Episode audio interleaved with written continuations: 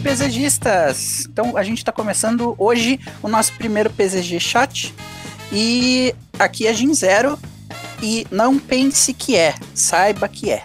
Aqui é o Fernando Zurg. Amigão, qualidade não é sinônimo de opinião. Tu goste ou não. Aqui é o Dafa, o editor, e já avisa, a culpa não é minha. então, galera, hoje a gente está trazendo um tema que é, é um tanto polêmico, e que a gente quer trazer para vocês a ideia da mediocridade versus a, a sua exaltação, ou a mediocridade e a exaltação, que é. É um tema complicado, gente. Assim, eu queria trazer para vocês o porquê que a gente tá, tá vendo isso hoje. Assim, pro pessoal que já me conhece de, alguma, de algum tempo, ou pessoal do canal, uh, eu sou desenhista, né? O Zurg, ele é escritor, o Dafa também, né? Faço de tudo um pouco, edito, e, escrevo, é, E a gente tem alguma, algum conhecimento musical também, né? A minha namorada canta. E eu vou trazer para vocês como desenhista, tá? E vocês podem expandir para tudo.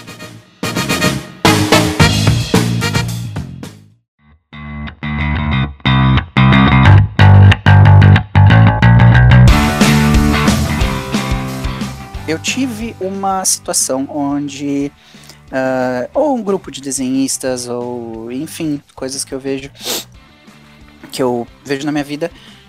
Assim, eu tento chegar a um nível, hoje em dia, que eu estou quase chegando a um nível de profissional. Assim, quero. Por favor, não tomem isso como arrogância, mas eu, eu estou tentando uh, me destacar.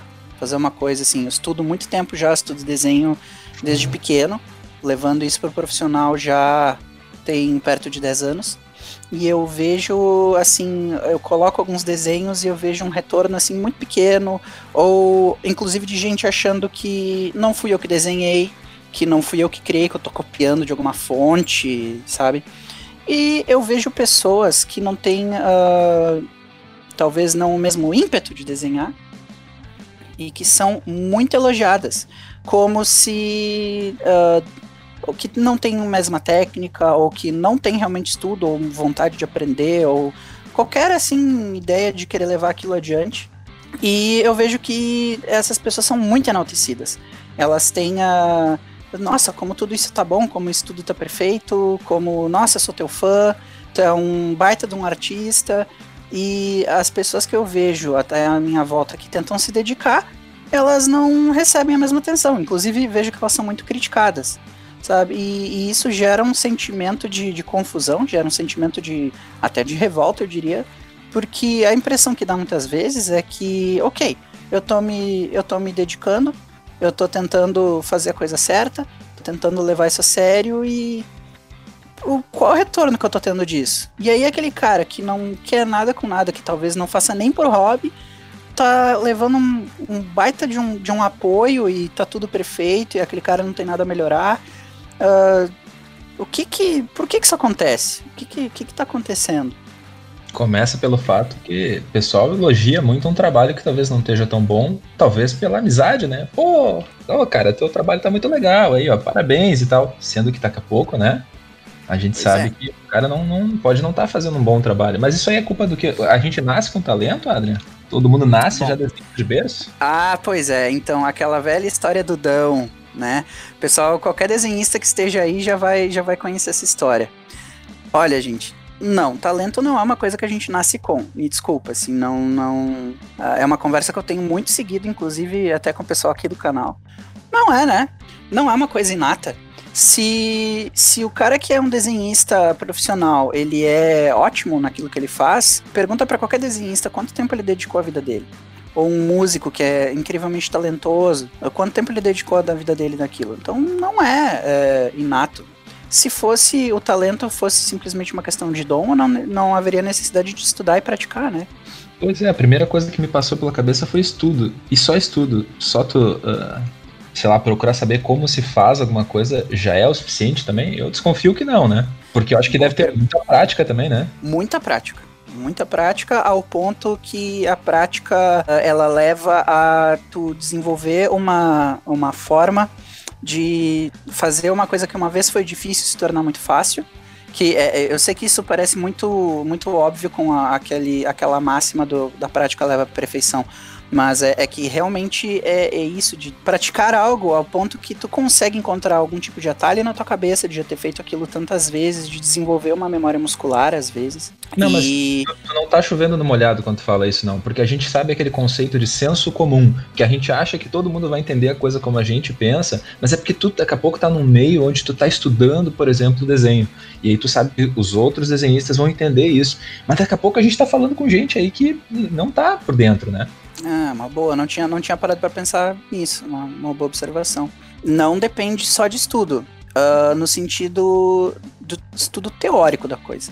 Não adianta simplesmente, até como alguém que, que acompanha lives de artistas profissionais seguidos e busca fazer cursos e tal, uh, eu posso ter, principalmente no âmbito do desenho, eu posso ter toda a teoria perfeita de como fazer um rosto de perfil, por exemplo. E eu posso ter visto tudo, eu posso saber as medidas, e daí na hora que eu vou botar o lápis na, no papel e vou riscar, sai uma linha toda torta. Né? É uma série de coisas que, no caso dali da linha do papel, eu não vou aprender a fazer aquele rosto perfeito de uma forma agradável para quem está vendo, sem praticar, ter a firmeza na mão, também é físico, né? É um, é um esforço físico, não puramente mental. Embora hajam teóricos maravilhosos no mundo do desenho né? Que, que não consegue, talvez não sejam tão bons desenhando quanto tem um domínio da arte, que também é muito válido, né? Mas sim, para um músico, por exemplo, que se torna um, um, guitarrista que sabe solar incrivelmente, ele sabe as escalas, ele sabe a lógica, mas só fazendo aquilo muitas vezes que ele vai tocar aquilo com velocidade, por exemplo, né? É porque tem a ver também aí, no caso, com a coordenação, sei lá, mão, cabeça, olhos, né, e tal. Tu tem que ter a noção de, de, de velocidade ali, sei lá, eu com certeza. E isso também é um ponto. É um meme até que eu já vi no Facebook de uma, uma menina tocando guitarra, e aí é, uns quadrinhos assim dessa menina tocando guitarra dá a entender que ela tá em casa, muitas vezes é, praticando, em um momento que ela poderia estar tá dormindo depois. E aí chega uma pessoa para ela num outro quadrinho e diz assim: Puxa, eu queria tocar como você, queria ter esse dom. Puxa, você quer ter esse dom? Estuda. Vamos começar a praticar também, né? É, eu acho que estudo, prática, técnica, né, é, acho que é tudo necessário para evoluir. Acho que em qualquer atividade, né? Pensar assim, arte no geral, sei lá, eu, produção de conhecimento, né? Acho que sei lá, como, se tu for pensar em qualquer outra profissão, qualquer outra prestação de serviço, sei lá, eu, qualquer outro produto que tu vai desenvolver, se tu não estudar, se não praticar e tu não desenvolver aquilo, provavelmente não vai ficar tão bom, né? Mas eu acho que arte, isso ainda é, é, mais forte, né? Eu acho que tem muito a ver com a questão de, de a pessoa se desenvolver a ponto de ela ter uma sensibilidade, perceber o que que é que, se ela tá evoluindo, se ela tá conseguindo fazer algo melhor, algo de maior qualidade, né? E eu acho que isso não tem a ver com tu gostar ou não gostar do que tu tá desenhando, né? Porque tu pode olhar e dizer assim, ah, fiz um bonequinho de palito, mas eu achei legal, né? Isso não tem nada a ver. E a, a, percepção, assim, é, isso é uma coisa que também, uh, pelo menos na questão do desenho ou, ou, da música, por exemplo, eu acho que assim, aliás, eu, eu acho não, eu vou, eu vou até sair do âmbito do achismo nisso aqui. Existe claramente uma diferença entre alguém que é muito talentoso, que dedicou muito tempo da sua vida, que sabe o que está fazendo e que simplesmente é, é, impressionante pelo simples fato de estar tá ali. Talvez a pessoa que não tenha nenhum olhar técnico a respeito, ela vai ver uma obra incrível, uma pintura, alguma coisa assim, ela vai saber que aquilo é incrível. Ela sabe o quanto de trabalho que está ali, mesmo sem ela saber explicar os pormenores. Da mesma forma, tu vai ver uma, uma coisa assim mais simples, menos rebuscada ou até ruim mesmo. E tu sabe que aquilo tá ruim, né? Nós temos uma capacidade cerebral suficiente para saber quando uma coisa não é agradável. E aí, uh, como eu falei antes da questão de saber desconstruir a arte, é importante a gente saber desconstruir a arte em todas as suas formas, mas às vezes simplesmente algo é medíocre. E a gente não tem que ficar achando uma forma de querer justificar que aquilo é bom e. Não, é ruim. Né? É, no âmbito do desenho, se tem algum desenhista me acompanhando agora enquanto eu falo, vocês devem conhecer o Kim Jong-ji, um sul-coreano incrível, genial, que é ele desenha coisas absurdas de cabeça. Tu não precisa ser um grande, um grande entendedor de desenho e apreciador das artes clássicas e tudo mais para entender que aquilo ali é uma coisa fora do comum. Uma pessoa conseguir fazer aquilo na tua frente como se não fosse nada. Né? E aí tu vai pegar um outro artista que de repente seja esteja desenhando por hobby, vai fazer uma coisa muito menor, tu vai ver aquilo e vai achar que tá igual, Não, né? A gente sabe que tem uma diferença muito grande ali. É, e principalmente essas pessoas têm que ficar sabendo disso, é, mas elas. Essa falta de noção talvez tenha muito a ver com aquilo que a gente já vem falando, né? Que estudar, se o cara não estuda, ele não vai atrás de alguém que já cursou aquele caminho, que já talvez estudou, que já praticou, que já desenha. Daqui a pouco o cara está tirando né, a opinião do fiofó. Eu acho que assim. sério, porque assim, se o cara não sabe fazer, se o cara não tem a noção, se ele não estuda junto, se ele não pratica, se, pô, aí como é que o cara vai vai, ele tá se baseando no quê, entendeu? É o... Qual é o que ele tá usando para dizer que é bom ou ruim? É o ponto do cara ficar muitas vezes cercado só de opiniões iguais a dele e ele não tem outro parecer, ele não quer ir atrás de outro parecer. É a mesma coisa que Pô, estudar. Te, é, te mata. É, vivendo uma bolha, tu te mata. Tu tá lá te matando de estudar, querendo entender como é que funciona. Aí vem um cara e fala, não, porque é eu acho que eu e tu a gente tem, tem, segue o mesmo, o mesmo padrão, mesmo a gente pegar no âmbito do desenho, que é, acho que foi o, o ponto principal pra gente falar desse tema logo de primeiro. Porque nem o, o Jim desenha, quem não, não, não vê, não, nunca viu um do desenho do Jim, o Instagram dele tá aí, vocês podem acessar. É um nível que, sinceramente, não, não, não tá trabalhando como profissional porque não quer, sei lá. Eu acredito que tenha muitos pontos que. Tomara que, que eu consiga. É. Mas aí pega um cara que, que nem a falou, ah, ele desenha por hobby, mas é um cara que não. Ele sabe, ele conhece as técnicas porque ouviu falar, leu alguma coisinha aqui, mas não estuda, não aplica. E acha que ouviu falar, ele sabe. Não, ele sabe da existência, ele não sabe a aplicação, ele não sabe grande base teórica para aquilo nem prática. Ele só sabe da existência. É uma pessoa que, ah, não, eu sou do mesmo nível. Não, tu não é, cara. E não adianta tu tentar forçar que tu é do mesmo nível. Tu tá literalmente mentindo para ti mesmo. E tu nunca vai evoluir enquanto tu não tiver essa consciência e não ter outras ideias ao teu redor. Tá então, a Dafa, a, a, aproveitando. Só, só desculpe, um, um é, tem um ponto importante nisso que o Dafa comentou, que até assim, ah, esse, esse. Nesse exato momento do vídeo e conhecendo o público que. Uh, conhecendo o público que pode vir a ser e, e sabendo como hoje a gente tem que deixar as coisas muito claras, assim. De forma alguma, nós aqui da PZG queremos, queremos divulgar qualquer tipo de preconceito ou, ou discriminação de qualquer forma, tá? Que isso é uma coisa tão atual hoje. Muito pelo contrário.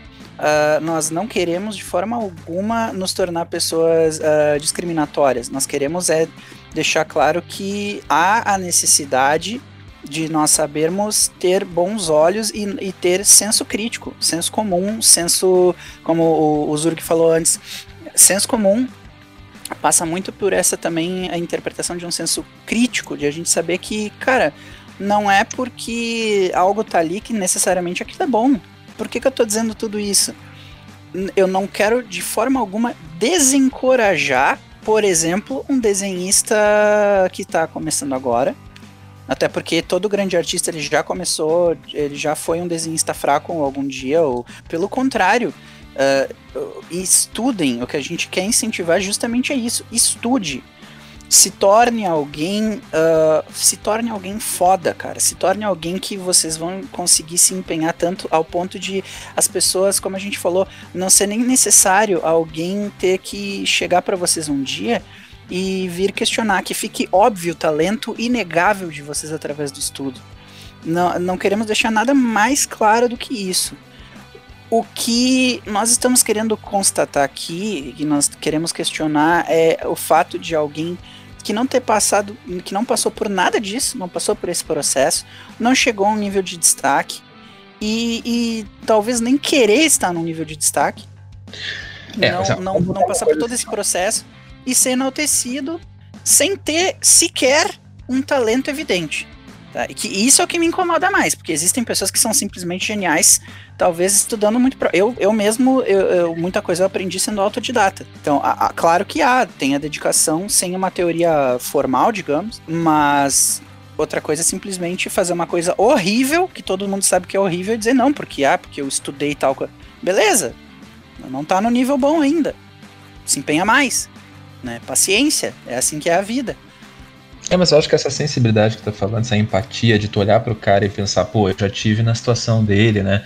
É, faz parte de certo tu não ser tóxico com alguém que tá num nível menor, né? Mas assim, ao mesmo tempo, tem gente, como tu tá falando, que por não conhecer aquele, aquela temática, ou pelo menos não conhecer o suficiente, acaba sendo tóxico com outras pessoas sem ter uh, o argumento, né? Dizendo, sei lá, eu.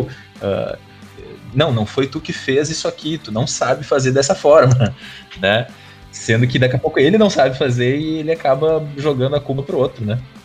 Nessa, nessa questão que, eu, que o Jim tava falando, de a gente não quer atacar, cara, se tu sentir que algo aqui pode estar tá te afetando, algo que a gente diz pode estar tá te afetando de uma forma negativa, o convite que eu te faço, tenta pensar fora da, da tua cabeça, vamos dizer assim. Cara, mas você tá me incomodando, por que que tá me incomodando? Será que é porque eu tenho talento para fazer, eu tenho estudo para fazer ao nível que esses caras estão comentando ou eu acho que esses caras estão julgando algo que, que eu faço? Tu acha que tu tem o um nível para fazer as coisas que a gente tá dizendo aqui? Se tu tem, tu não tem por que te sentir afrontado com algo aqui. Mas pensa fora da, da tua mente, pensa como um incentivo. Cara, se isso aqui me incomodou, tem algo que eu preciso trabalhar. E eu vou trabalhar a ponto de isso aqui não me incomodar mais. Ah, se o meu desenho não tá bom, eu tô incomodado com o cara dizendo, ah, porque teu nível não tá bom, tu tem que melhorar. Pô, se isso me incomodou, é porque tem algo que tem que ser melhorado. Não é uma afronta, a gente não tá apontando o dedo na tua cara e falando, tu é ruim.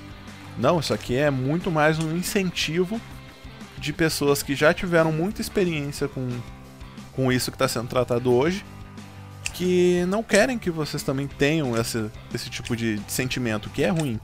Então não é uma afronta. A gente não tá, que nem eu falei, apontando o dedo na cara falando tu é ruim. A gente tá querendo mostrar que com esforço tu consegue melhorar. Com esforço tu consegue chegar no nível que tu quer. Eu, há dois anos atrás, não diria que conseguiria estar tá estudando e entendendo técnica de realismo, como eu estou estudando hoje em dia. Tanto que eu fiz um desenho recentemente que eu gostei e eu apliquei pouco do conhecimento de realismo que eu estou estudando. E eu gostei do resultado. E eu olhando pensei, ah, há dois anos atrás não diria que conseguiria fazer isso aqui. E hoje em dia eu já consigo aplicar alguma coisinha. São pequenos passos, tu vai te frustrar no caminho, mas se tu quer, tu vai ter que passar por esse processo. Mas tem a ver aqui, isso aí que você está falando tem a ver exatamente com adquirir o conhecimento, né? Uhum. Quando tu começa a ficar mais sábio naquela arte, tu começa a perceber o que naquela arte é mais difícil de fazer, uhum. qual é, quais são as partes que são que tu tem que levar mais tempo, e daqui a pouco tu percebe que isso aqui, ó, isso tem mais qualidade, isso aqui, quem fizer isso aqui tem mais habilidade nessa área, né? E uma pessoa que não tem, ela não vai saber. E esse é o problema, porque daí a pessoa não sabendo, ela vai criticar como. E, assim, tu, tu tem uma média, eu su suponho assim, ó, imagina, por exemplo, HQs, tá? Uhum. Tu tem vários e vários desenhistas pelo mundo, tá? Tu tem várias pessoas lançando coisas como material, como produto. E tu vai chegar agora e vai desenhar uma coisa que não tem aquela qualidade, ou pelo menos assim, que não passa aquela, aquele sentimento, porque tem a ver com uma arte visual, né? Então suspeito, suspeito que daqui a pouco não tem só a ver com, sei lá, verossimilhança, do tipo, tu vai pegar um super-herói da Marvel, Daqui a pouco tu não, não precisa fazer uma coisa com a proporção exata, porque daqui a pouco o herói não tem essa proporção, ou daqui a pouco o artista não quis dar uma proporção porque ele quis colocar um efeito, sei lá eu, X, e ele, ele quer passar aquela ideia, mas ele sabe que ele quer passar. Ele tá fazendo aquilo de caso pensado, ele tem um argumento para justificar o porquê de ser assim. É diferente quando o cara faz um negócio e não, não coloca na proporção, ou daqui a pouco ele coloca uma coisa sem uma textura diferenciada, porque ele nem sabe qual é a, a noção de textura, sei lá eu, né? E, e, nesse ponto, até aproveitando o gancho, uh, eu posso dar exemplos assim uh, muito concretos em cima disso. Tá? Para o pessoal que é do mundo dos comics, e até para quem não é tanto do mundo dos comics, mas provavelmente conhece esses nomes. Uh, o pessoal que conhece o Spawn, né, do mundo dos comics, conhece Todd McFarlane, uma grande lenda do mundo dos quadrinhos. E o Todd McFarlane, ele, quando ele começou a desenhar, ele, ele deu entrevistas já, inclusive, para o próprio Stan Lee, saudades Stan Lee, aliás, Uh, ele falou que uh, o meu estilo de desenho eu, eu aprendi desenhando uh, pedaços de corpo soltos numa folha. E eu fui fazendo isso em pedaços assim que eram soltos para, digamos, aprender melhor a desenhar a pose tal do corpo, até que chegou um ponto em que eu combinei tudo. O que, que ele conseguiu com isso? Os desenhos do Todd McFarlane têm uma característica, por exemplo, de ter. Parece que os, os personagens não têm ossos. Eles são muito elásticos. Ele mesmo sabe que o desenho dele tem essa característica. O foco dali daquele desenho dele não é ser realista, é ser dinâmico.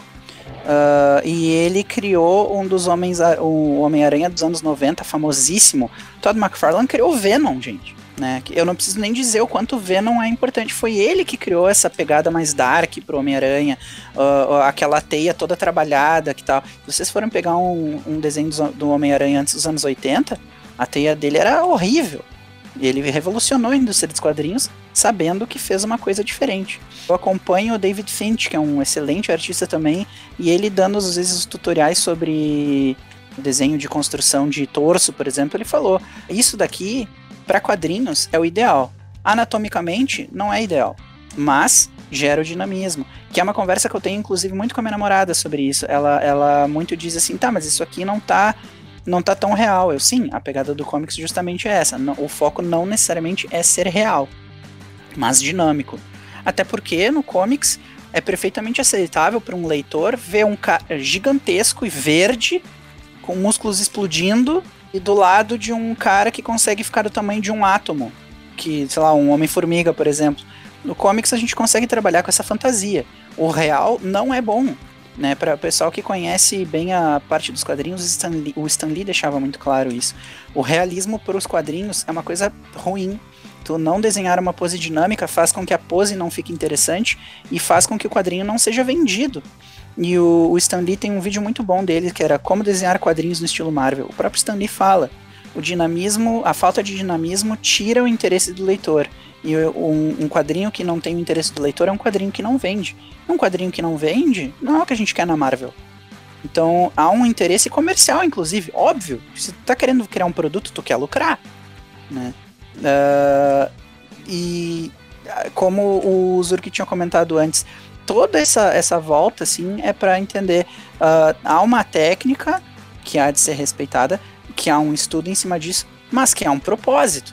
A pessoa que deformou mais uma caixa torácica, por exemplo, para deixar uma coisa mais dinâmica, ela, ela sabe o que, que é o, o, normal e ela trabalhou em cima disso. Ah, mas Não, então ela tem, ela tem, que conhecer primeiro, né, o que, que é a base, o que, que é um, uma musculatura do ser humano, sei lá, estudar anatomia, talvez?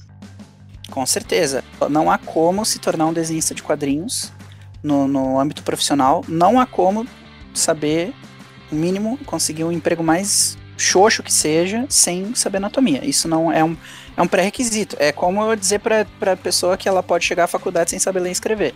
Não dá, é um, é um pré-requisito. Tá, tá? É, outros estilos de arte que sejam talvez mais abstratos ou que lidem com outra coisa, beleza. Mas no caso dos quadrinhos é um, é um pré-requisito. Que tu mesmo disse assim, pô, tu pega o Hulk, por exemplo, que é um ser, sei lá, desproporcional, né? Posso dizer que ele é desproporcional.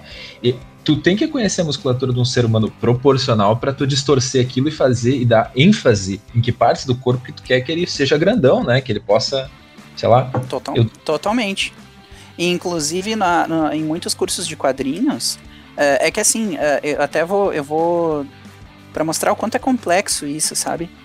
O conhecer anatomia é tão mínimo do mínimo do mínimo que assim, a anatomia ela é basicamente a combinação de formas do corpo. E aí, por exemplo, se eu for desenhar um, sei lá, um Capitão América, sabe, que tem uma proporção, ele é um cara grande, mas ele ainda é mais perto do, do corpo tradicional de quadrinhos. Agora, se eu for desenhar um Homem-Aranha, o Homem-Aranha de hoje em dia, ele é um cara raquítico, ele é um garoto atlético com o corpo de um atleta. Ele é muito pequenininho. Se for desenhar o Hulk, é uma proporção totalmente exagerada. Não é só conhecer anatomia, existe também uma técnica para o exagero, que é um, é um tópico que os grandes cursos de quadrinhos, os que realmente se empenham em mostrar isso, eles são muito insistentes nisso, saber como fazer o exagero. Eu posso simplesmente pegar um cara pintar de verde, uh, aumentar todo, todo o tamanho dele em relação a outro personagem, e ele vai continuar não parecendo proporcional. Se eu, por exemplo, faço um Hulk com o mesmo tipo físico do Homem-Aranha e deixo ele só mais alto, por exemplo, não vai ser convincente. Né? Tá, a, a forma de ligar um, um músculo de um. Do, como deixar os braços grandes, como deixar o abdômen grande, são detalhezinhos que fazem com que ele seja o Hulk, né? O exagero também tem toda uma ciência por trás, cujo foco não é o realismo, e sim a, aquilo se tornar agradável para o leitor. É, mas assim, o realismo é óbvio que, certo, em algum momento, em algum tipo de público que tu quer alcançar, o realismo é importante. Mas assim, o que tu falou é essencial. Imagina assim, o que, que é, por exemplo, o efeito de CGI que existe hoje em dia.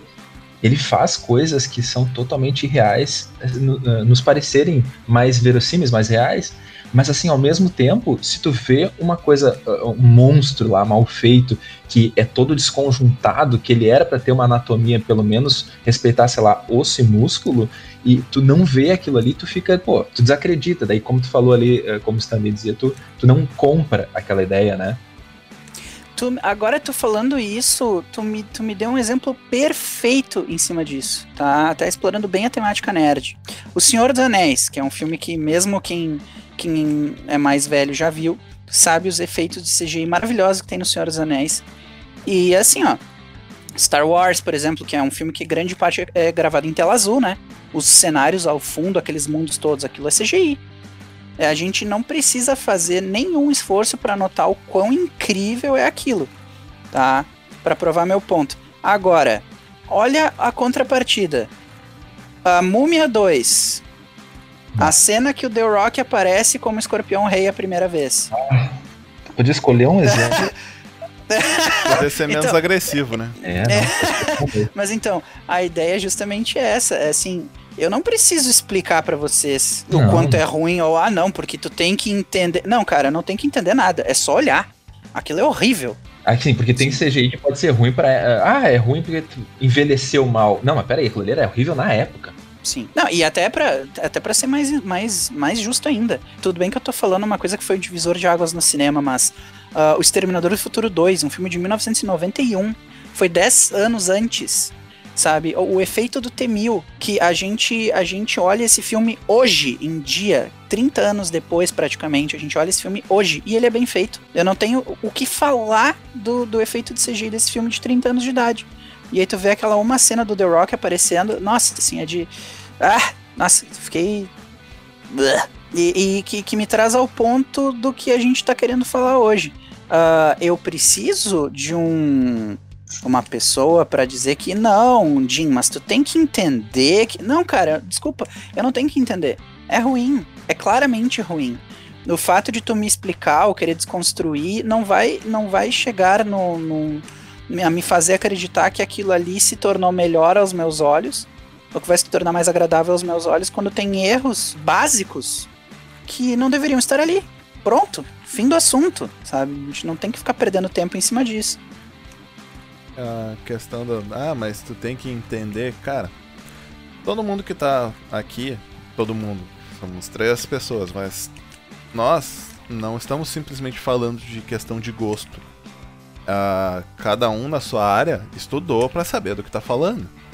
Cada um procurou, aplicou, estudou, passou tempo, noites acordadas, uh, deixou muitas vezes de sair para estudar, para se focar, para se aperfeiçoar.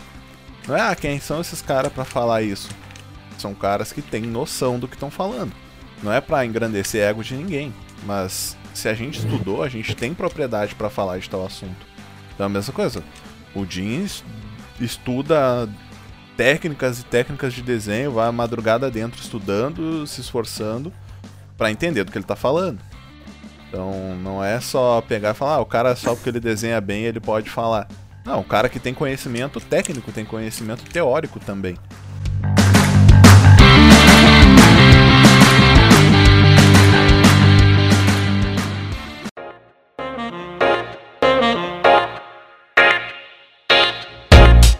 Pensar o consumidor uhum. que, que, que, ele, ele compra aquele conteúdo ali, tá? Se tu pega, por exemplo, escrita, vou botar um exemplo. Dan Brown, vocês sabem quem é? Dan Brown Sim. é aquele cara que escreveu lá o Código da Vinci, uhum. uh, Demônios. Ele faz um monte, monte de histórias lá com uns, umas tramas malucas lá que ele, ele traz um pouco de história e ele coloca a, a, ficção dele, tá? Só que a forma como esse cara escreve, ele escreve uma, um thriller, ele escreve uma correria onde tu tem que ir do ponto A para o ponto B e eles têm que enfrentar desafios e tal, tal.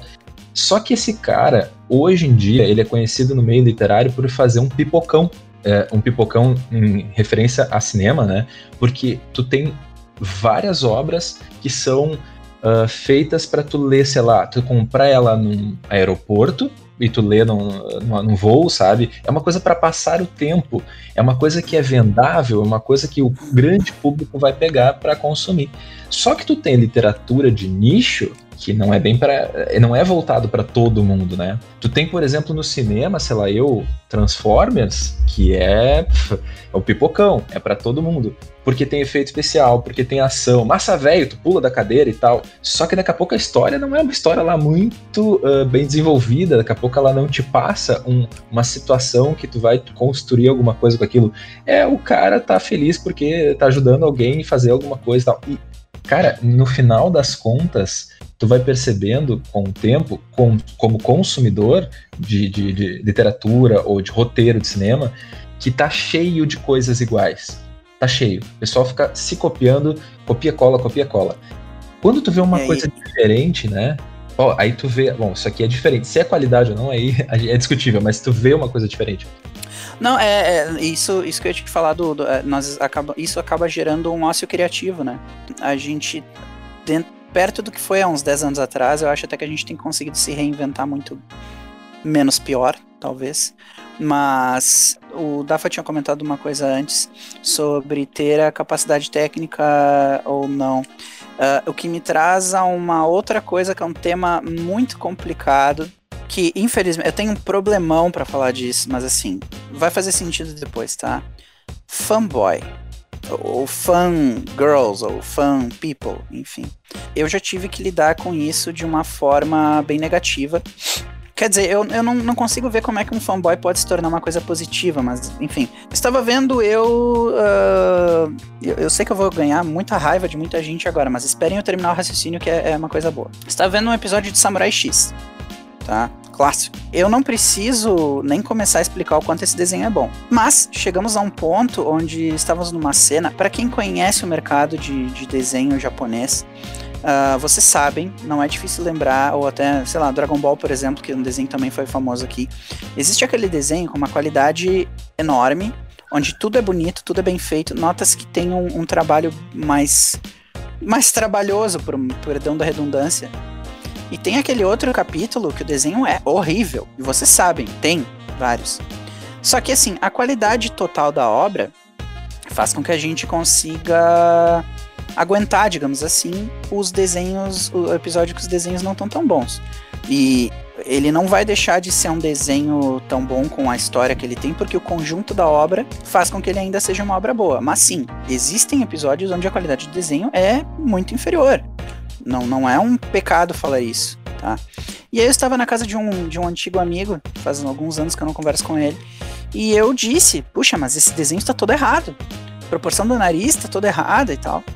E o cara ficou bravo comigo.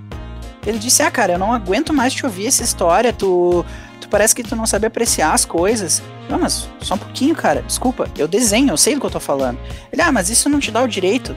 Porque, uh, como assim tu, tu, digamos assim, tu te atreve a, a, a vir questionar uma obra do tamanho do Samurai X só porque tu desenha? Eu, cara, de repente não seja só porque eu desenho, mas principalmente porque eu desenho.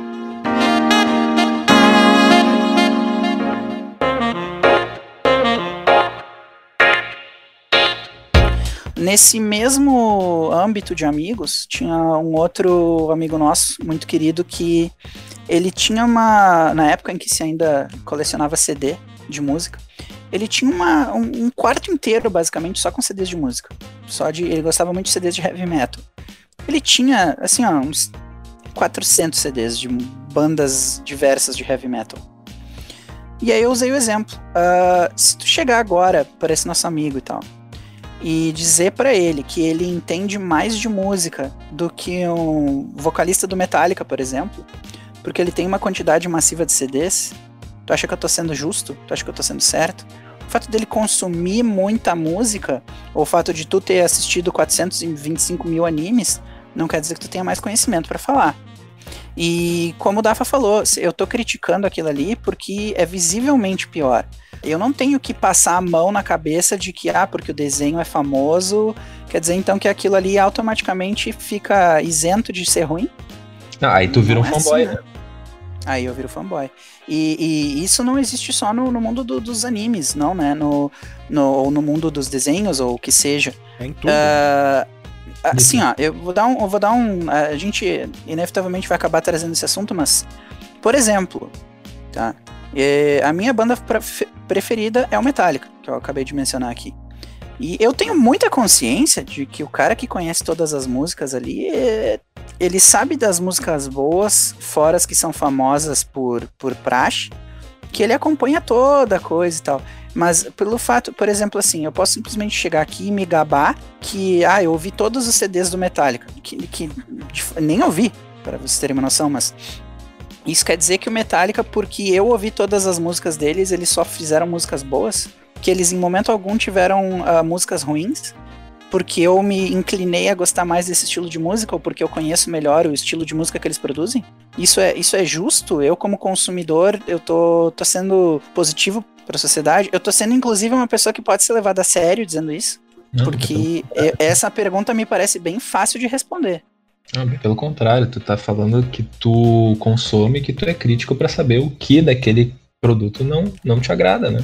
O fanboy é exatamente o inverso, né? É aquele que olha e defende com unhas e dentes, sendo que sabe, ou pelo menos esconde, que, que tem defeitos ali, né? É, o, um assunto que eu já tive com alguns amigos é, cara, muitas franquias de muita coisa, seja música, filme, comic, seja o que for, são maravilhosas e muita gente deixa de, de acompanhar ou não, não se permite conhecer por conta dos fanboys. O fanboys abrangendo a, a todos, seja homem, mulher, criança, adulto, seja, seja quem for. Porque, cara, se é um negócio que tu gosta muito e tu fica com essa ideia de que tudo é perfeito, e aí vem uma pessoa que não que acha um problema lá dentro que tu não vê, tu tá fazendo a propaganda contrária de algo que tu gosta. Ah, eu sou, que nem o dia, sou fã do Metallica. Aí pra ele, Metallica é. só tem coisa boa, não tem nada ruim. Aí, sei lá, teve uma época que, ou sei lá, não, eu infelizmente não conheço tanto Metallica como gostaria, mas é por descuido meu. Ah, o, o Lars tá tocando errado, sei lá, ele tá, teve um CD que ele tocou mal, sei lá, teve algum problema, ele não tocou na qualidade que ele poderia. Aí o Jim, eu falo isso pro Jim e ele fica brabo.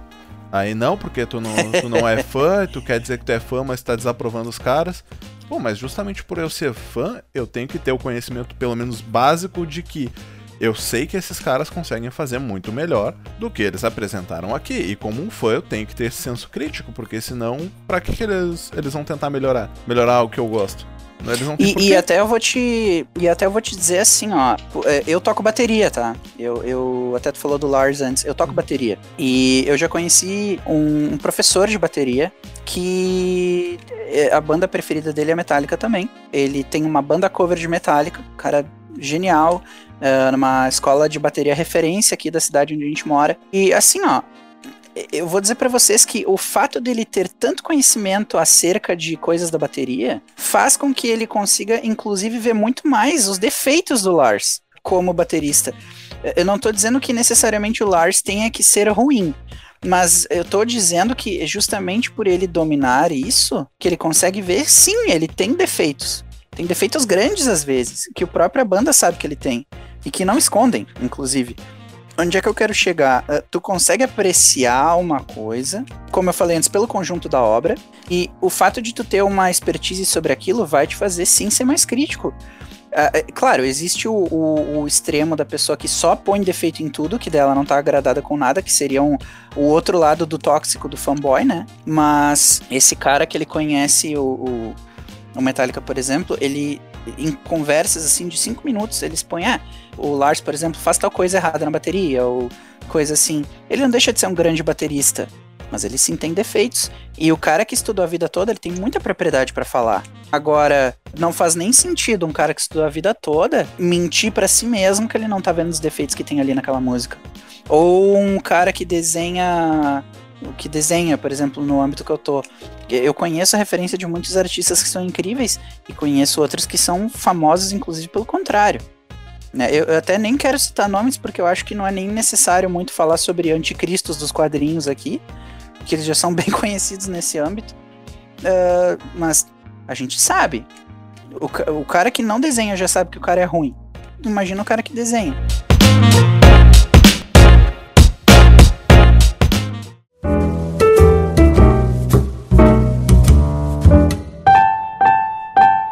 Vocês já ouviram falar no termo guilty pleasure? Uhum. Tem gente que tem alguma coisa, tem algum tipo de tema que gosta de consumir, mas que sabe que é ruim e quase sempre a pessoa diz que consome por querer consumir uma coisa ruim. Então aqui eu vou ser o advogado do diabo para dizer que, olha só, filme trash, por exemplo. Feito com, não, ó, feito com uh, efeito especial ruim, daqui a pouco um roteiro brega, daqui a pouco uma coisa clichê, mas ele é feito com esse intuito para pessoas que querem consumir esse tipo de coisa. Não vou entrar no âmbito da música porque eu realmente esse prazer culpado eu não tenho de ouvir música ruim, eu não consigo, mas eu sei que tem gente que gosta de ouvir coisas ruins. Cara, é, daqui a pouco tem alguém que gosta de ouvir uma música que talvez não seja uma música muito uh, uh, de qualidade, e no momento que ela tá, sei lá, trabalhando, porque ela não quer tirar a atenção dela em alguma coisa, porque ela gosta de ouvir uma música ruim. Enfim, existe, eu acho que, mercado para tudo isso. A questão é que esse mercado se assume como ruim, né? Ele sabe que ele não tem qualidade, ele sabe que ele tá fazendo para esse nicho, né? Para essas pessoas. Esse é um ótimo ponto. Uhum. Outra coisa, quer saber, ó, é, tem, vocês já viram um Oscar, por exemplo, né? Tem lá a premiação, os velhinhos da academia, como se diz. Eles estão lá premiando qualidade dos filmes. Aí tu vai ver os filmes e é um saco. É chato. Uhum. é um vezes... saco. É, então, assim, tem filmes que tu olha e diz assim, como que aquilo ganhou algum prêmio? Mas aí tu vai estudar o roteiro, tu vai estudar a iluminação, fotografia, tu vai entender por que que pelo menos eles decidiram que aquilo tá ganhando um prêmio. Mas não nem sempre tem relação, aliás, nem sempre, quase nunca tem relação com as maiores bilheterias do cinema, por exemplo, né? Então tu sabe é. que as pessoas nem sempre consomem aquilo que teoricamente seria o mais, sei lá, qualificado. Sim, até foi muito importante que tu comentou aí, Fernando, porque também, uh, assim como eu falei antes que eu não queria, a gente não quer criar um clima de preconceito ou discriminação, também não temos a ideia nenhuma de criar algum tipo de elitismo aqui de que só o que, digamos, é complexo ou o que é bem trabalhado ou bem estudado necessariamente merece um posto de ser naturalmente melhor tá? Porque até eu tava comentando esses dias, novamente, no âmbito do desenho, tá? Mas é que assim eu consigo ter uma base para vocês entenderem do que eu quero falar. Vocês já devem ter visto as capas do Alex Ross. É um cara que ele uhum. faz um, um, um semi-realismo, digamos, uma coisa muito dinâmica.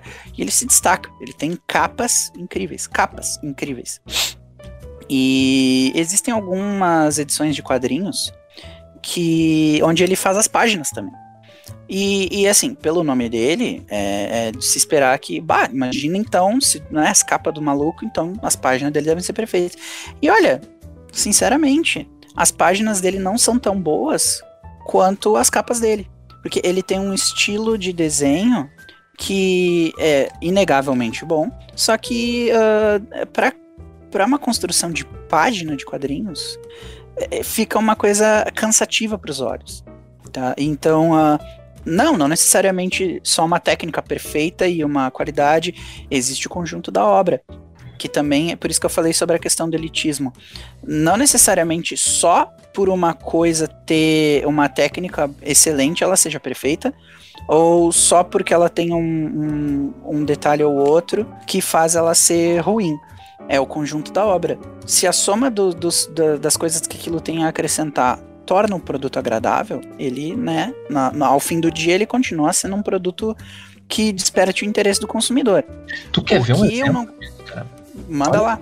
Ó, vocês têm um canal, vocês estão postando uh, jogos indies também, não estão? Uhum, Cara, sim. se tem um jogo que eu acho muito legal, eu nunca joguei, tá? Mas eu já vi jogar muito, que é o tal do meu amigo Pedro. É isso? Ah, eu fiz Aquele... vídeo disso. Então, eu imaginei que tu fez, exatamente por isso que eu tô te falando. Aquele jogo ali é cruel se tu for pensar, porque é só um bonequinho pulando dando tiro. É. Mas não é divertido demais, cara. Cara, muito. Foi um dos jogos que eu mais gostei de, de jogar e gravar, porque é, sei lá, gameplay, estilo de arte dele é muito, muito bom. Eu achei muito Dá, Isso é um jogo indie, não é? Uhum. Onde é que vai. Onde é que o cara que é o indie vai ter espaço para concorrer com, com grande produção? Sabe? Então ele tem que ter, eh, de alguma forma, essa entrada no mercado, e, e eu acho que faz todo sentido esse mercado ele crescer de agora em diante. Por quê? Porque vai ter muita gente percebendo o que ainda não foi feito. Por quê? Porque já foi feito muito jogo X, Y, Z. Agora vamos tentar inovar. Se a empresa tá vendo que tá ganhando dinheiro com aquilo, para que que ela vai inovar? Agora o indie não. O indie ele vai buscar aí, né? Cara, eu tô acompanhando a criação. Vai lançar, inclusive, neste mês um jogo, um amigo meu, ele é programador, ele é desenvolvedor, ele está desenvolvendo um jogo. Faz mais, mais ou menos dois anos que ele está desenvolvendo um jogo e eu estou acompanhando de perto. Ele começou a divulgar mais esse jogo agora perto do lançamento. O jogo, no, tipo, no primeiro dia, ele pegou mais de mil, mil votações no whitelist das pessoas. Ele já está contado para quando ser lançado, já tem mais de mil pessoas no primeiro dia querendo comprar o jogo. E, cara, é uma produtora brasileira. É, ele é daqui, é daqui de onde eu moro.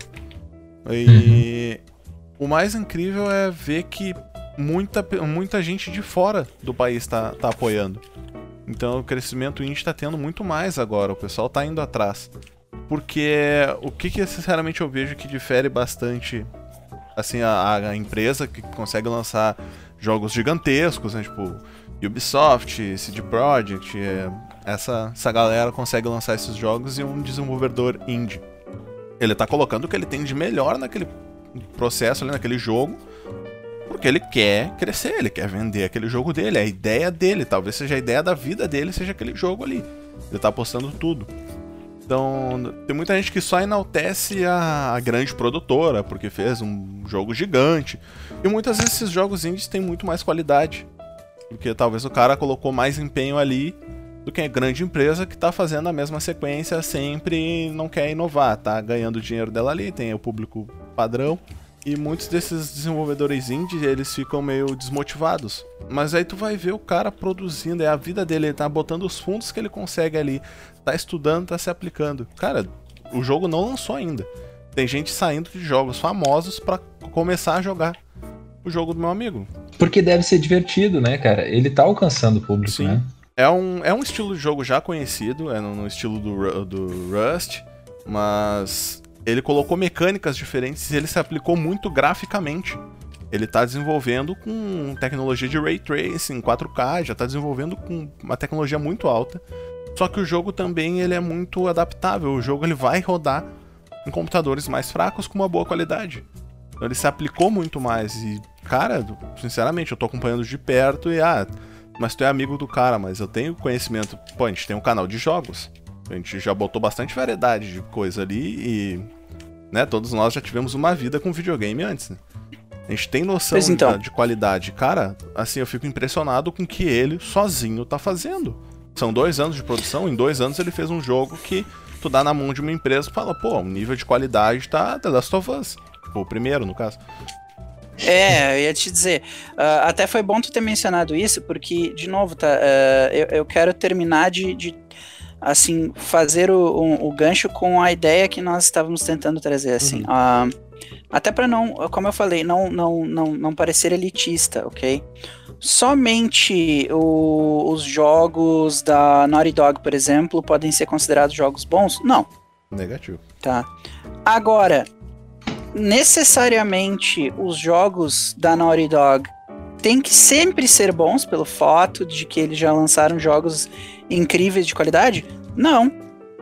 Né? Aí nós entramos no âmbito do fanboy, que é uma coisa que, a, a, a nosso ver, assim, é um consenso meio que global do grupo aqui, que o fanboyzismo tomou conta esse ano. Uhum. Uh, o, o, The Last of Us, The Last of Us 2, que foi um, um, um grande chute no saco do, do, do fã, e eu, eu sei que tem gente que vai, que vai discordar de mim e tal, mas é, isso foi uma coisa que eu já comentei muitas vezes sobre outras obras, que eu vejo que no mundo dos games as pessoas não estão sabendo entender isso.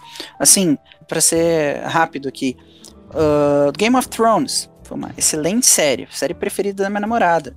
Ela, ela vira e mexe tá falando de Game of Thrones. E teve aquele final horrível, horrível. E não, não adianta, assim, é uma coisa que é, é um consenso muito fácil de perceber. Tá? É, é muito ruim. A última trilogia de Star Wars, que é uma das franquias do meu coração, a última trilogia foi fraquíssima, para não dizer péssima, né? Porque eu ainda tô sendo gentil e tentando encontrar alguma coisa boa ali. Uh, isso daí é um consenso muito fácil de, de, perceber que na a grande maioria ele não entregou o que ele poderia entregar dentro do nome dele. Como é que a gente sabe, e é aí que eu quero dar o gancho do que, do que eu trouxe antes, uh, isso até foi uma coisa que eu vi no, num vídeo do Vinheteiro, o grande Lorde Vinheteiro, salve. Uh, ele falou uma coisa que tem a ver com isso. No caso, o, a especialidade dele é música, mas tem a ver com, com esse tópico também.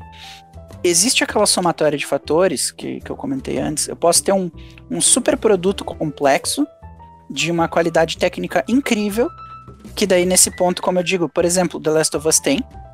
E no, no âmbito história, é um jogo que deixa a desejar. E, e, e esse âmbito da história, ele prejudica tanto o jogo que o simples fato da história dele prejudicar ele faz com que a aventura, a jornada do jogo perca o sentido e ele se torne uma obra ruim. Que é uma coisa que eu vejo muita gente me dizendo assim: ah, mas tu tá criticando porque tu não jogou. Não, eu joguei, eu platinei o jogo, inclusive. Porque ele, como obra de, de entretenimento, ele é, ele é divertido de jogar.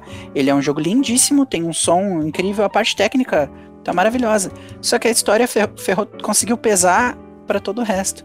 Num outro ponto, a galera mais saudosista. Mortal Kombat Shaolin Monks do Play 2. Esse, esse é um momento assim que a Dafa põe agora aquele, aquele, aquela expressão de, de prazer agora no Mortal Kombat Shaolin Monks. Que é, porque é, é, é um jogo assim que. Gente, a parte técnica dele, ele é horrível. O gráfico dele é muito fraco, embora a gente esteja falando ainda de uma geração Play 2. Ele é fraquíssimo no âmbito técnico. Mas ele é tão divertido, tão divertido, que ele consegue carregar tudo aquilo nas costas e ser um dos melhores jogos. Todo mundo que, até quem não conhece Mortal Kombat direito, vai lembrar de Shaolin Monks, quem jogou no Play 2. Então, no fim, o conjunto da obra é o que pesa. Uh, não necessariamente uh, um produto para ser bom, ele tem que só ter coisas boas, mas ele tem que ter uma balança onde sim haja um, um mínimo de coisas que faça ele ser agradável e, e ter uma média de coisas que a gente possa classificar como boas. Agora, um produto ruim, que é claramente ruim, ele tem muito mais defeitos do que coisas boas e que sejam fáceis de perceber. Mesmo que a gente não saiba conscientemente dizer que defeitos sejam. Mas a gente sabe que eles estão ali. E que no fim das contas, a gente sabe que aquilo ali não merece às vezes ter o destaque que tem. Porque na balança, ele não é uma coisa boa. Cara, eu tô lembrando agora da questão de um vídeo do Gaveta falando sobre Bird Box, que a gente já ouviu bastante. É, a Cara, gente já. uh, são dois sentidos que precisam, né? Ser, se completar e estar completo para o arco se fechar de forma perfeita. Que seria né, pro, o sentido metafórico e sentido prático. Cara, no sentido prático, The Last of Us 2 é maravilhoso. O jogo tá com gráficos lindíssimos, a gameplay é excelente, ele é divertido de jogar, tu tem desafio, às vezes que tem que pensar muito como é que tu vai passar por uma, sei lá, uma procissão de zumbi, alguma coisa assim. Mas no sentido metafórico, da parte da, parte da história, uh, o, o que dá a motivação pro jogo inteiro seguir, e para chegar no final e ela se quebrar no que ela mesmo seguiu, isso ficou fraco, ela não fechou, isso não serviu para todo o jogo. Então não é que The Last of Us seja um jogo ruim. Praticamente é um jogo lindo, um jogo maravilhoso de se jogar. Mas a história fez o jogo se pesar muito. E principalmente para quem jogou The Last of Us 1, que é considerado uma obra-prima histórica, é um dos jogos mais bem feitos da história, eles quebraram as próprias pernas, sem referência ao tiro que o Joel levou no joelho. Se você não jogou, bem-vindo bem ao spoiler. Spoiler alert, já é, é tarde demais. Mas, cara, eles deram um tiro no próprio pé fazendo isso. Porque a motivação que levou o jogo inteiro se quebrou no final. Foi praticamente é. um arco inteiro de jogo completamente inútil. É esse o é, ponto. É, assim. No, na, até pra, pra, pra dar um exemplo assim fora, tá? Vamos, vamos supor, eu, eu até um pouco literalmente, assim. Uh, Velozes e Furiosos, tá? Velozes e Furiosos é um filme que, assim, eu posso te falar simplesmente esse nome, Velozes e Furiosos. Tu vai saber que é um filme sobre carros.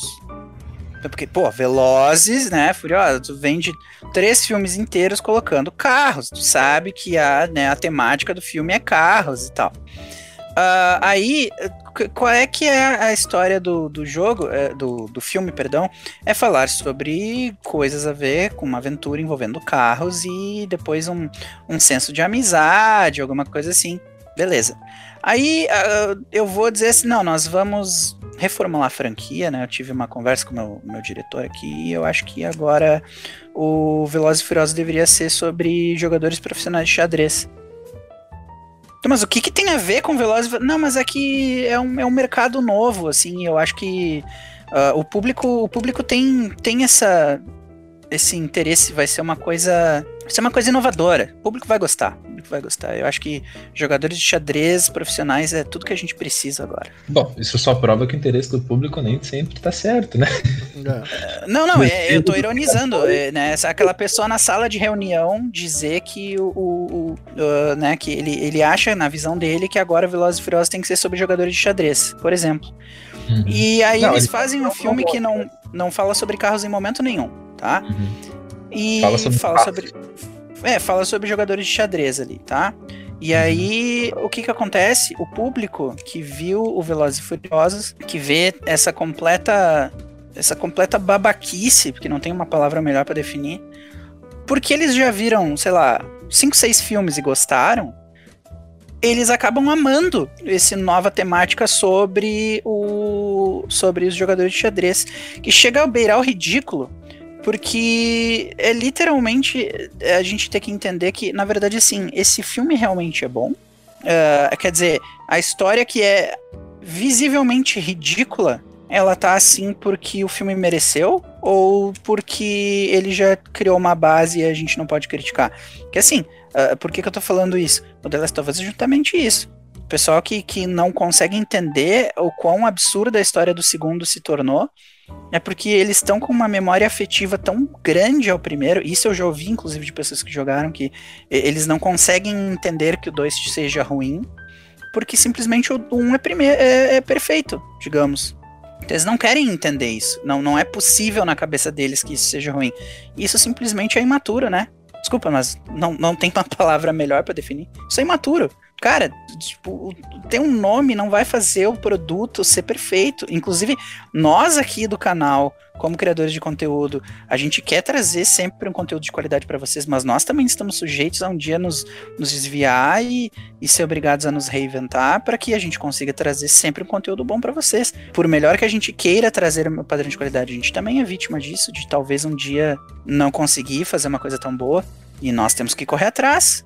Eu acho que, acima de tudo, nós temos que merecer a verdadeira apreciação do público e não só em cima de nome. É, muitas vezes tu compra, tá, por exemplo, Velozes Furiosos. Aqui é o ponto da minha opinião, ninguém tem que concordar, mas, né, todo mundo tem que se respeitar, fazendo favor. A franquia já acabou. A franquia não tem, tem mais o que vender. A franquia tá vendendo o nome. Ela tá literalmente vendendo o nome, porque o roteiro, a história em si, não tem mais nada. Não tem mais nada a ver com a, o, a premissa é Power que era Rangers. É, vou, vou botar esse nome aqui, criar uma história totalmente aleatória, mas pelo nome vai vender. É a mesma coisa que tu comprar uma marca. De repente tu vai, sei lá, pegar qualquer produto, um celular. Vai comprar um celular da marca X, mas celular da marca Y vai fazer as mesmas coisas, muitas vezes com mais qualidade, mas não tem a marca que tu quer, não é do jeito que tu quer, tu não vai querer. Às vezes é mais barato, tu vai pagar por um produto melhor, mas pela marca, porque tu já tá acostumado, porque tu gosta, tu vai lá e acabou, aquele ali é o melhor. Hum, é, e, e, nós, inclusive, vivemos isso com periféricos agora há pouco tempo, né? Pois então. pra, pra ilustrar, basicamente, há pouco tempo eu troquei meu headset Uh, eu estava com um Kraken, que vocês, vocês já devem ter visto nos vídeos, e a, recentemente eu aderi a Red Dragon. Comprei tanto um microfone quanto um, head, quanto um headset. E sinceramente. É o que eu tenho. Oi? É o que eu tenho aqui. Muito bom. É muito bom, cara. É, é assim, eu não tenho reclamações quanto nenhum dos dois produtos. Inclusive, eu acho, no, no, no meu uso, que o, o headset da Red Dragon tá sendo melhor do que o Kraken. Isso faz com que o Kraken seja ruim? Não, ele me acompanhou por anos e é um sim, disparadamente excelente qualidade de, de headset. Mas eu tô achando a qualidade do, da Red Dragon melhor neste produto que eu tô usando. Comparativo com o que eu já usei de outra marca. E eu paguei muito menos pelo que eu paguei pelo Kraken. E o Jin na sequência. Muito menos. É, tipo, Kraken na época eu acho que foi 799. Assim, só, só o headset, 799. Peraí que eu vou juntar o meu ring que caiu aqui no chão. É, mais ou nisso. menos isso. Só, só um pouquinho dá que eu tô, tô, tô tentando estancar aqui. É, foi mais ou menos isso. E pelo isso mesmo valor, até menos, foi menos inclusive, não chegou a 799. Eu comprei um microfone condensador e um headset que eu tô achando com uma qualidade muito melhor. Então, muitas vezes, se tu pesquisar, tu vai achar um produto de maior qualidade que não necessita daquela. A marca, tu não tá comprando marca.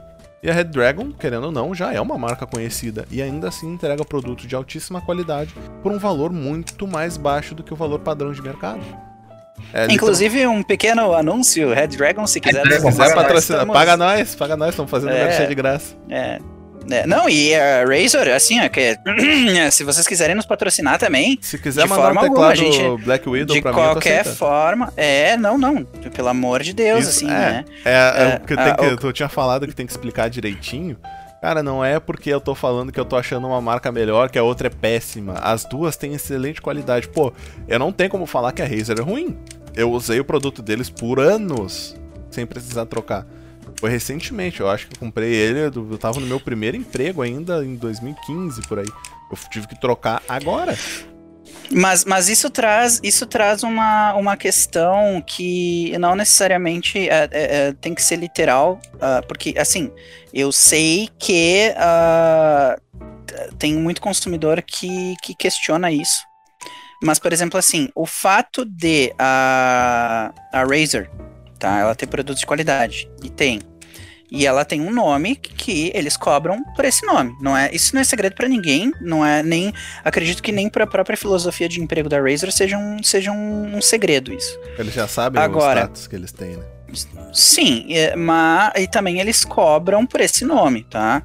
Uh, agora, necessariamente o fato da Razer ter produtos de qualidade, ter um histórico de qualidade, significa que obrigatoriamente eles sempre terão qualidade?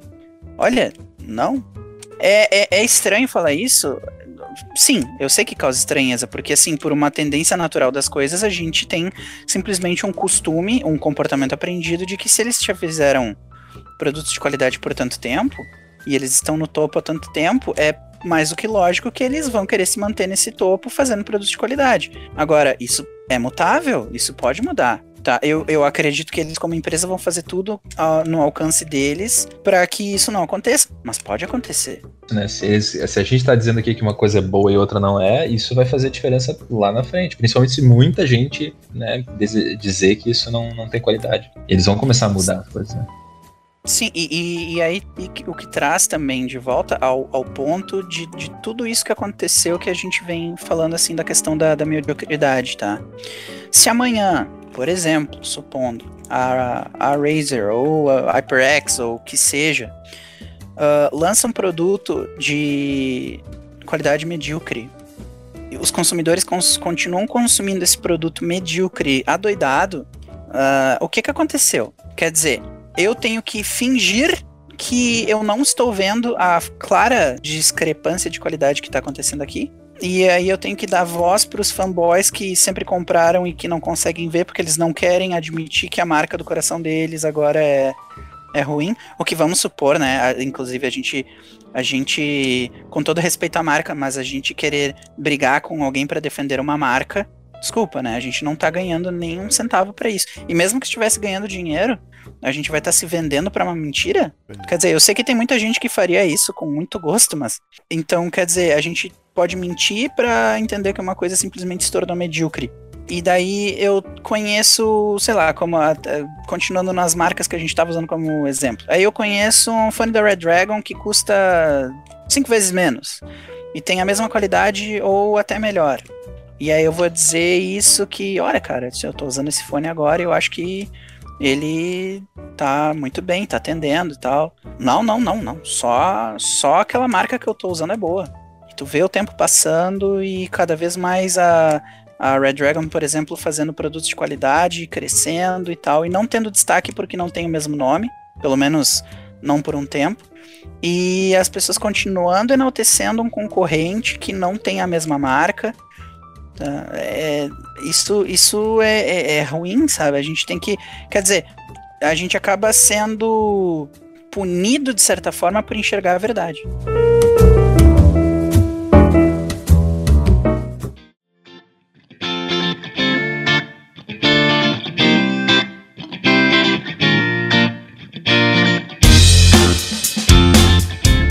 Assim, ó, é, eu queria. Uh, o ponto de tudo isso aqui que a gente tá fazendo hoje, galera, é que. Bah, galera, eu, eu, eu, prometi para mim mesmo que eu não ia usar esse termo, galera, porque isso é muito youtuber, como é a galerinha, né? Lembre-se de assinar. Eu detesto. Desculpa, desculpa, gente. Eu não. É que eu realmente eu não, não quero ser mais do mesmo, perdão. Hum. Mas a, a questão é justamente essa, assim, ó. É, por que, que nós estamos falando isso para vocês? Porque uh, nós queremos sinceramente que vocês pensem a respeito daquilo que vocês consomem.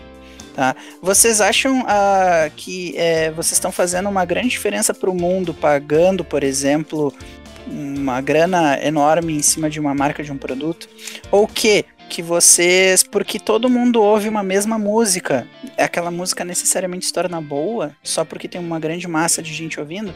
Uh, vamos pensar assim, ó, numa questão de comércio. É interessante para uma, uma mídia, digamos assim, que, pro, que faz um produto, que ela tenha que gastar o mínimo possível e conseguir o máximo possível de lucro. Concordam? Que isso me parece, assim, a estratégia perfeita do lucro. É sobreviver, né? É assim Mínimo possível de custo e máximo possível de lucro e máximo possível de pessoas consumindo aquilo.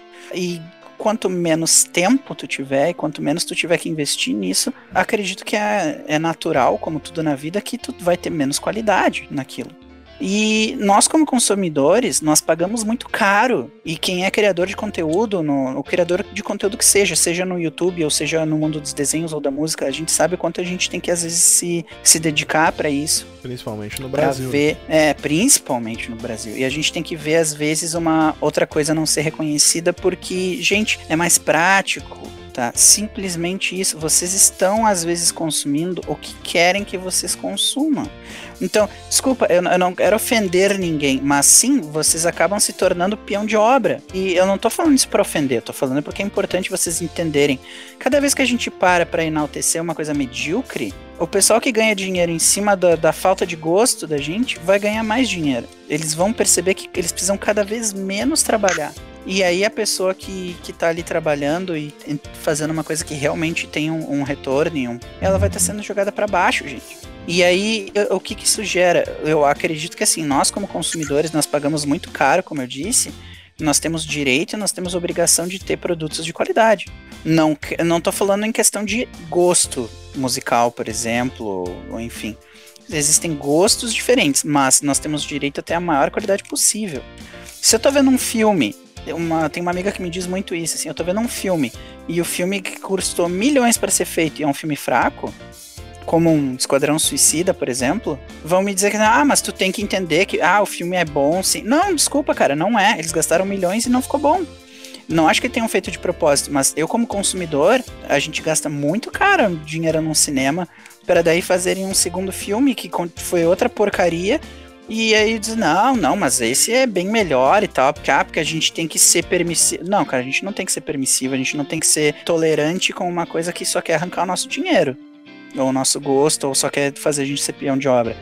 Pensem, tá? Quanto mais fácil for para eles vender em cima de uma coisa, e vocês não tiverem um gosto uh, aguçado em cima disso, mais vão fazer vocês de bobo. Cara, né? o... que eu não quero ser feito de bobo, não sei você, eu não quero. É. Com certeza não. E, e, o senso crítico que a gente tá pedindo, a gente não é ninguém para pedir nada de vocês, que é só um, são os caras que tá criando conteúdo no YouTube. Mas, tu quer opinião, ouvir uma opinião, quer ouvir um podcast, alguma coisa legal, cara, criar um senso crítico mais aguçado vai ser tão beneficente para ti quanto para outras pessoas, inclusive para produto ou para empresa que tu gosta. Porque se a empresa cria um produto ruim, ou uma música, ou seja o que for, e tu fala, pô, isso aqui não tá ruim, e mais pessoas, isso aqui tá ruim, e mais pessoas veem que isso aqui tá ruim, a empresa vai modificar e vai aumentar a qualidade, vai buscar aumentar a qualidade para entregar algo melhor. Porque se tu tá consumindo algo que tá ruim e tu aceita que tá ruim, por que, que a empresa vai melhorar? Ela tá ganhando teu dinheiro, que nem o falou, é o que eles. Desculpa, mas tu acha que eles estão se importando muito com. Com ah, porque o fulaninho pode não gostar? A empresa existe para gerar capital, ela existe para gerar dinheiro para ela mesma. Quando vocês estão ali carregando uma marca, pagando para carregar uma marca na rua, vocês estão sendo simplesmente peão de obra, né? E aí quando vocês veem uma coisa de má qualidade, seja um desenho, seja uma música, vocês estão dizendo para aquilo que não, não, mas tá tudo bem e tal. Não, não tá tudo bem, gente. Não tá legal. Né? Vocês estão vocês estão perpetuando um problema onde a gente deveria fazer com que as coisas funcionassem. Né? Quando a gente deveria estimular aquelas pessoas a se dedicar mais, fazer um bom produto. E a gente está piorando as coisas fazendo isso. Então não façam isso, gente. Ouçam o conselho do, do tio Jim aqui. Não façam isso. Sejam, sejam legais com as pessoas que estão se dedicando não fiquem passando a mão na, na, na, cabeça da pessoa que é medíocre, até porque essa pessoa que é medíocre, depois mais adiante, ela vai crescer a, uma confiança numa coisa que ela não tem, e mais à frente ela vai se ferrar. É, não fica achando que todo mundo é, é coitadinho, ah, mas ele se esforça. Não, irmão, tem cara que não se esforça. Não, não, não, com coitadinho não, não tem que ter pena. Tem que puxar a orelha e fazer. estudar e fazer o negócio direito, cara. Porque muita gente, ah, eu tô, eu tô ruim nisso aqui. A pessoa tem ciência que ela tá ruim naquilo ali.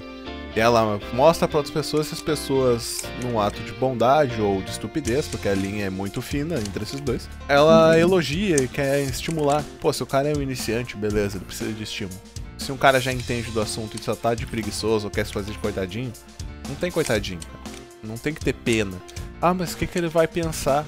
Pô, se ele pensar errado, ele não quer evoluir, ele nem deveria estar se mostrando naquele ponto. Ele não deveria estar mostrando que ele está criando, porque ele não quer evoluir. E assim, uh, desculpa, é que tu me lembrou de uma coisa, assim, uh, isso também, uh, essa história. Eu, como desenhista, digamos assim, que estou indo para um nível mais avançado, eu muito ouço críticas sobre detalhes específicos dos meus desenhos. E por que, que eu ouço? Porque eu quero evoluir, eu preciso de críticas construtivas, eu não quero apenas que as pessoas olhem para o meu desenho e sejam assim, ai, ah, tá muito bonito. Tipo, é claro que me interessa saber se o desenho tá bonito, mas também me interessa saber no que eu posso melhorar. O ponto é, se eu como desenhista avançado tô ouvindo críticas para melhorar meu desenho, o cara que é iniciante não. O cara que mais precisa de um feedback construtivo e parar com essa, essa babaquice de se vitimizar e ouvir que, ah, não, fulaninho tá muito bonito. Tá, beleza, cara. Tá muito bonito. Mas tu precisa melhorar isso aqui, isso aqui, isso aqui. Tá, e, e de certo, eu digo isso um pouco para mim também, porque eu, eu também tenho no meu dia a dia que ser assim mais mais exigente com a com, com isso como eu sou comigo. Senão eu acabo perpetuando o problema, né? Agora, veja uma pessoa que tá dizendo que ah, porque eu tenho esse defeito que nem o Dafa falou. Tá, mas então é só fazer isso. Ah, não, mas é que eu não, não, não tô. Eu não tô conseguindo. Ah, oh, ah, isso aqui é um defeito que eu sempre tive. Vai ficar por isso mesmo, eu não vou tentar corrigir. Então, com todo respeito, cara, não enche a porra do meu saco. Né? E, e, vou dizer mais, não te considere um artista ou que seja de alto nível ou até um artista, enfim, que toda arte, inclusive, ela passa por superação me dizer que tu se considera um artista e simplesmente querer cometer os mesmos erros, tu não é um artista, cara. Tu só é um fanfarrão que tá querendo que tá querendo perder o nosso tempo e achar que a gente tem que, né, que tudo tá perfeito. Não é assim que funciona o mundo, cara. Não é assim que funciona o mundo.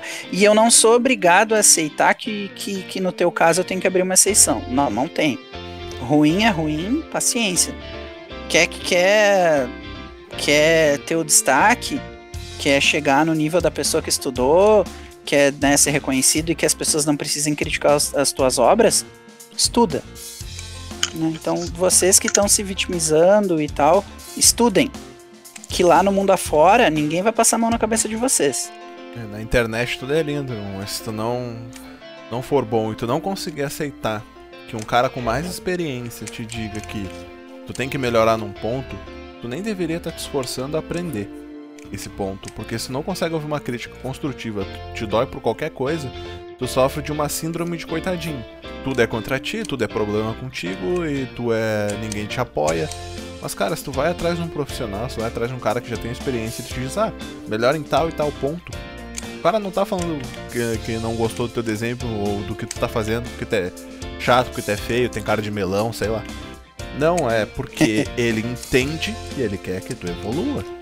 Então, sem síndrome de coitadinho, tá? Porque de coitadinho a gente já tá cheio no mundo, a gente não precisa de mais gente assim.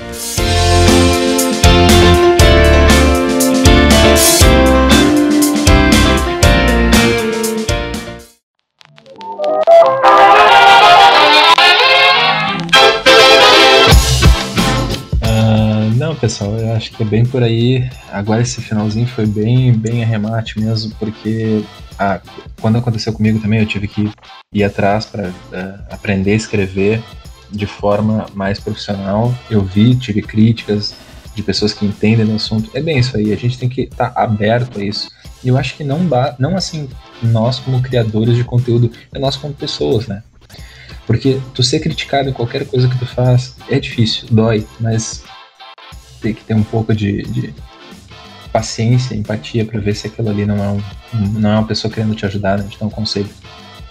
É, saiba é dividir, né? Tipo, tem pessoa que vai chegar e vai te falar que tu é ruim, porque, sei lá, a pessoa não consegue chegar no teu nível e quer te desmerecer, quer te zoar, quer te fazer ficar para baixo. Tem pessoa ruim no mundo e o mundo está cheio delas. Mas vai ter pessoas que vão entender e vão querer te dar uma crítica construtiva. E que é o foco do que a gente tá falando Com aqui. Certeza. A gente não tá querendo. A gente não tá querendo falar eh, justamente assim, gente. Mediocridade, ela irrita por um propósito. Tá? Eu não quero. Eu, eu não quero. Uh, eu me indigno vendo uh, a mediocridade em volta de mim, porque essas pessoas podiam simplesmente estar tá fazendo mais. E que nem o Dafa falou antes, se tu tem um defeito dominante, e a única desculpa que tu tem quando alguém te diz, olha, tenta melhorar isso aqui, e a única coisa que tu tem a acrescentar é, ah, mas eu sou assim mesmo. Então, cara, sinceramente, desiste. Tu não é feito para isso, vai fazer outra coisa da tua vida, porque tu tá me fazendo perder tempo com isso. E eu me sinto, e eu como consumidor não vou me sentir bem. Chame de mania, chame do que quiser, chame de preconceito, sinceramente não ligo. Eu não vou me sentir bem é, simplesmente é, tentando consumir algo de alguém ou querendo mentir que aquela pessoa é talentosa por uma coisa que ela não, não tem.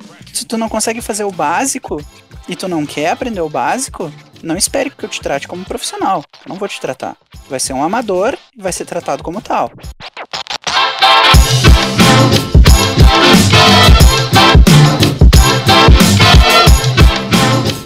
Bom, galera, muito obrigado por ter nos ouvidos, né? Esse programa foi uh, bem uh, esclarecedor, como eu disse, é um assunto polêmico, né? Mas a nossa intenção é, é, que vocês tenham, na melhor das intenções, que vocês tenham aberto os olhos, né? Algumas das coisas que a gente falou aqui, elas não são leves, não são agradáveis, mas acredito que são necessárias, né? E como o Zurg falou no início, assim, é, talvez pareça óbvio para algumas pessoas, mas talvez para outras pessoas não. E é necessário isso, né?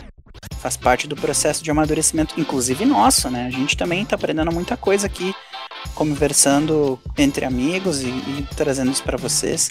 Para puxar o coach quântico, cara, ninguém é tão grande que não possa aprender, nem tão pequeno que não possa ensinar. Ui, aí. Tá olha, mas ah... Não, o cara. Agora, olha, eu, tava pensando em falar um negócio, mas agora nem vou, o cara já, já quebrou tudo. Coach quântico foi pra cá. Foi muito bom, cara. É isso, né? Coloca quântico no final de qualquer coisa, tu vai ver se não vai vender. Mas, gente, é, é isso. É, e pegando o gancho da, da, grande filosofia que o nosso amigo trouxe, se um dia tu quiser estar tá de pé pra, pra ensinar, sente pra aprender. Não vai surgir na tua cabeça do nada o conhecimento de tudo. Boa. Verdade. E, e, eu não me lembro agora, depois a. Uh, tem, tem uma frase que muito eu acho muito incrível, a de um. Foi um, um cientista, um físico, se eu não me engano.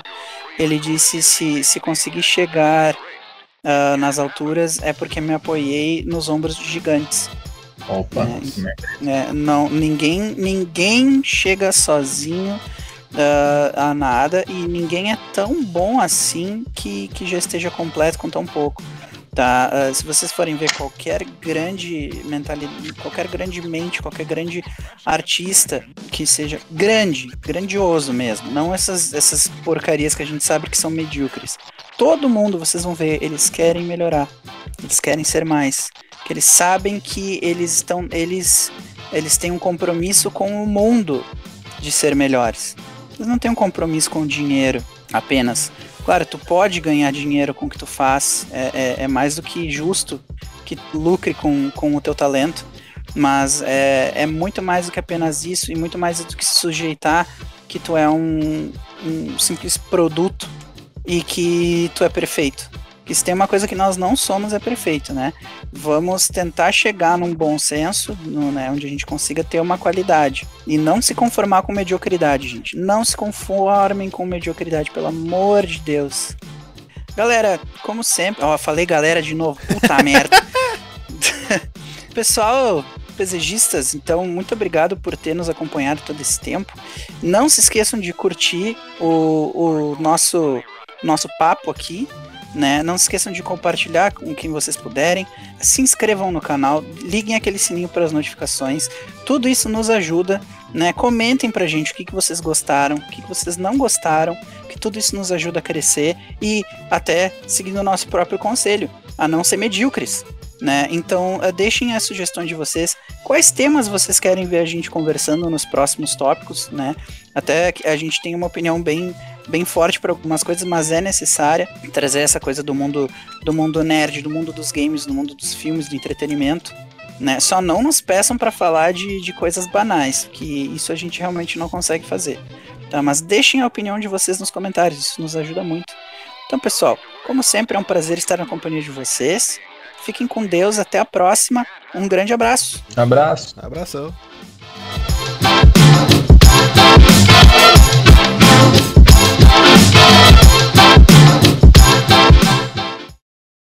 Porque aqui passa muito, muito carro aqui na avenida aqui do lado, tá ligado? Daí eu tinha muito medo que pá, passar ônibus, passar carro toda hora, eu achei que vocês iam ouvir. Qualquer coisa se Cara, passar, não... eu coloco na imagem do vídeo lá passando. O, o, o máximo que vai acontecer aqui é tem uma vizinha minha que espirra muito alto. Mas muito alto mesmo, do tipo, ela tem um prédio meio de distância e dá pra. Eu, eu berro às vezes, saúde! então, porque é muito engraçado. Mas daí, se ela fizer isso, eu faço questão que fique, inclusive, porque é muito engraçado.